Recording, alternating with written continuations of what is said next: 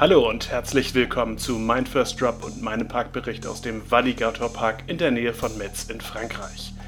Bekannt hauptsächlich für einen Knaller B&M-Inverter namens Monster. Aber was hat der Park denn nebenher noch zu bieten? Lohnt sich ein Besuch? Genau das wollen wir besprechen, genau wie die Attraktionen, die der Park zu bieten hat. Wer sich neben dem Podcast auch noch einen visuellen Eindruck des Parks machen möchte, der schaue auf Tobis und meinen Vlog, den wir 2019 vor Ort aufgenommen haben. Klickt dazu auf linktree slash mindfirstdrop und von dort aus auf unseren YouTube-Kanal. Und wenn ihr gerade ohnehin da seid, lasst uns doch gerne ein Abo da. Danke dafür und jetzt viel Spaß beim Anhören.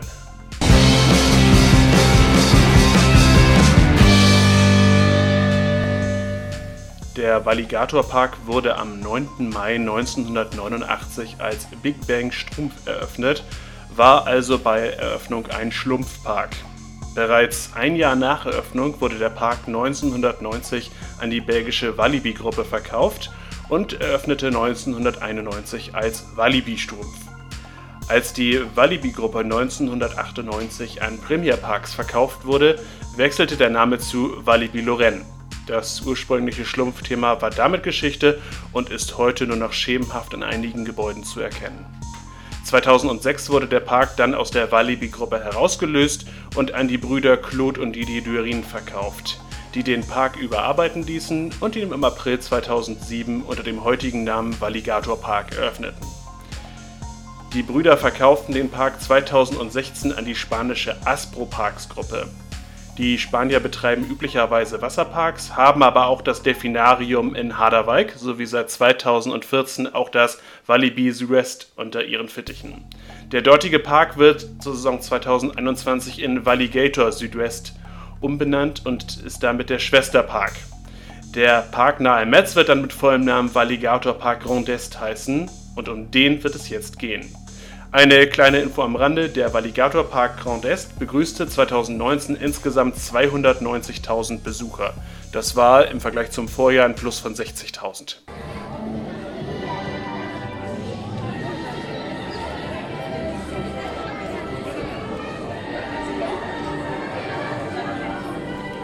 Was ist die Seele eines jeden Freizeitparks? Ja gut, das Theming. Und dann kommen aber die Achterbahnen. Der Valligator Park hat sich hier mit The Monster im Jahr 2010 ein echtes Sahnestück hingestellt. Der von Bolliger und Mabillard 1996 hergestellte Inverted Coaster stammt ursprünglich aus dem japanischen Expoland und lief dort unter dem Namen Orochi. Nebenbei handelt es sich um eine exakte Kopie des Inverters Raptor aus dem amerikanischen Achterbahn-Mecker Cedar Point. Der eingebürgerte Franzose hat aber den charmanten Vorteil, dass man die Blockbremse an der Kehrseite aus Wartungsgründen hier demontiert hat, was den zweiten Teil der Fahrt ungeahnt energiereich erscheinen lässt. Generell handelt es sich hier um eine Spaßmaschine, die mit Beginn der Saison 2019 einen Hauch, aber wirklich einen Hauch von Theming an sich hat. Neben dem schicken Altrosa der Schienen gibt es jetzt eine Zielflagge am Aufstieg zur Station und die direkt aus den Formel 1 YouTube-Videos geschnittene Musik. Man will also offensichtlich auf ein Racing-Thema hinaus. Theming-technisch war das aber dann auch schon das Ende der Fahnenstange. Stand 2019 ist man offensichtlich übereingekommen, den zweiten Zug als Ersatzteilspender zu nutzen. Er lag demontiert in der Station. Wenn man ein Theming auf Taron-Niveau benötigt, um Spaß zu haben, dann wird man nicht glücklich. Wenn es um Fahrt und Erlebnis geht, dann wiederum wird man überaus glücklich sein, wie hier zu hören.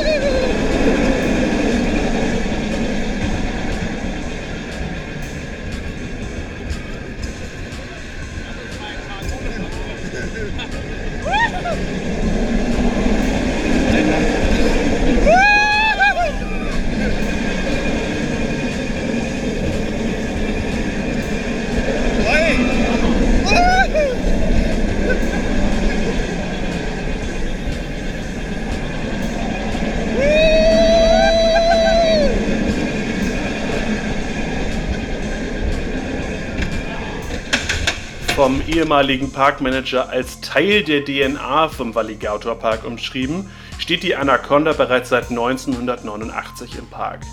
Die von Bill Cobb entworfene Holzachterbahn war ihrer Zeit ein echter Rekordjäger. Bei ihrer Eröffnung war sie die höchste und längste Holzachterbahn Europas. Den Längenrekord durfte sie 1997 ein Stückchen Land südwärts in den Park Asterix abgeben. In Sachen Höhe wurde sie 2001 von Colossus im Heidepark abgelöst. Da auch die Fahreigenschaften zwischenzeitlich sehr zu wünschen übrig lassen, man bekommt viele vertikale Schläge, die zwar nicht wehtun, aber eben fürs Bindegewebe auch so gar nichts tun.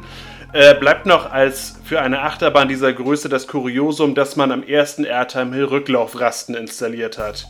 Und mehr muss man eigentlich in Sachen Kraft bei dieser Bahn nicht wissen.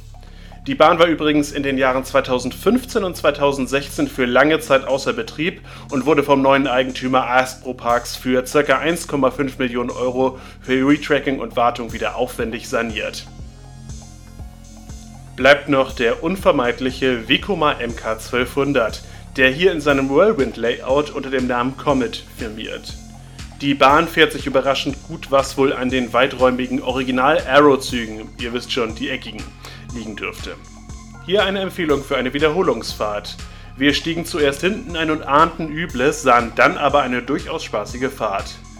Diese Bahn ist auch für Achterbahn-Nostalgiker sehr interessant, denn sie ist die letzte Überlebende mit diesem Layout. Der Zwilling dieser Achterbahn steht im Six Flags New Orleans und fiel dort Hurricane Katrina zum Opfer. Über Kandidat 4 verlieren wir nicht viele Worte. Da haben wir ein Big Apple mit dem Namen Family Coaster. Wirklich interessant nur für Kinder oder Counter. Oder für die Kinder von Countern. Eine Frage an diejenigen, die in 2020 noch im Park waren. Hat der Big Apple eigentlich jetzt wieder einen Apple? Denn bei unserem Besuch lag der namensgebende Apfel relativ einsam auf einem Werkstoffhof. Wenn ihr euch den Vlog angesehen habt, das ist übrigens Nummer 15, dann werdet ihr feststellen, dass wir im Hochsommer bei knapp 40 Grad den Park aufgesucht haben. Da stellt sich dann auch unweigerlich die Frage, wie es mit den erfrischenden Attraktionen aussieht. Auch hierzu hat man im Grand Est ein paar Problemlöser aufgestellt. Als klassischer Logflume firmiert La Rivière Sauvage, der mit einem hohen Nässegrad und einer eher unspektakulären Fahrt und Theming glänzt. Aber was gibt man nicht alles für eine kalte Dusche an einem heißen Tag?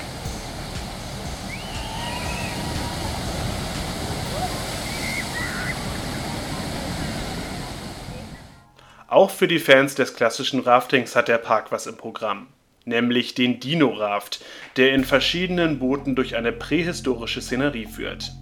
Die Dino-Figuren sind zwar unbeweglich, aber man wird während der Fahrt ordentlich nass und auch das Wartegebäude ist ausgesprochen schick gestaltet. Leider folgt man hier der westeuropäischen Tradition, dass man das Theming unterm Dach zu beenden hat. Neben dem Rafting findet sich für die kleinen Wasserratten ein Harakiri Raft Slide sowie eine Kinderwildwasserbahn. Fürs Trockenpusten kann man sich entscheiden, ob man auf und ab oder einen kontinuierlichen Schleudergang bevorzugt. Für Fans des geneigten Schleuderganges steht, in Sichtweite zu Comet, das Zamperla Air Race G-Log. Das Theming, es soll wohl was Raumkristallmäßiges sein, hat sich mir zwar nicht hundertprozentig erschlossen, die Fahrt selber auf dem großen Air Race mit vier Personen je Gondelarm ist jedoch der Hammer und macht großen Spaß. Fürs Auf und Ab steht der Space Shot zur Verfügung, ein Shot-and-Drop Tower von S&S Worldwide. Wer sich wundert über die etwas eigenartige Umgebung, dem sei gesagt, dass das Podest, auf welchem nun der Turm steht, ehemals ein Enterprise beherbergte. Für Fans etwas ruhigerer Fahrten steht eine hübsche Monorail bereit, die einen über Teile des Parks führt. Für Fans mit Bedarf nach Koma-ähnlicher Entspannung hätten wir noch den langsamsten Tauboat-Ride der Welt – Valleyboat mit einer Fahrzeit von etwa einer halben Stunde und ganz nettem Theming. Für Leute mit Zeit genau das Richtige. Mit den etwas ruhigeren Fahrten hat man seinen Magen sicherlich auch hinreichend beruhigt, um etwas zu essen. Der Park bietet hier die übliche Verpflegung: Burger, Pommes, Softdrinks in ordentlicher Qualität zu verträglichen Preisen. Für ein komplettes Menü ist man hier für knappe 10 Euro dabei. Ausgefallene kulinarische Experimente sollte man hier allerdings nicht erwarten. Die Öffnungszeiten solltet ihr, zumal in diesen Zeiten, über die Homepage des Parks checken. Stand 2019 wäre noch zu beachten, dass der Park in der Nebensaison mit stellenweise exotischen Öffnungszeiten auch an den Wochenenden glänzt. Wir bieten zum Beispiel eine Sonntagsöffnung von 10.30 Uhr bis 17.30 Uhr an. Ein Ticket mit freier Tagesauswahl kostet laut Homepage 27 Euro. Bei dem Attraktionsangebot ein fairer Tarif. Wem das immer noch zu teuer ist, der werfe einen Blick auf die bekannten Rabattjägerseiten wie Groupon, bei denen man mit Tagestickets teilweise für unter 20 Euro dabei ist. Parken schlägt mit 5 Euro zu Buche, der Parkplatz ist garantiert schattenfrei. Kommen wir zum Fazit.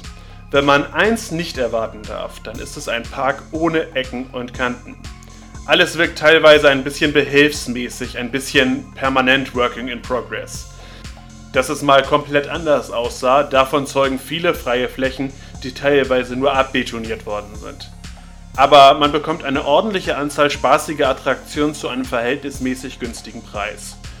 Das könnte gerade für eine Familie ein schlagendes Argument sein, die eine Stunde Strecke von der deutschen Grenze auf sich zu nehmen. Herausragend ist definitiv Monster, den man mit Fug und Recht zu den thrilligsten Maschinen Europas zählen darf. Von daher gönnt euch den einen Tag. Allerdings schadet es auch nicht, wenn man nicht mit der höchsten Erwartungshaltung erscheint. Das war es zu diesem Park. Was ist eure Meinung zum Valigator Park? Wart ihr schon da? Kontaktiert uns gerne dazu über die sozialen Medien und teilt uns eure Meinung mit. Danke euch fürs Zuhören und bis zum nächsten Mal.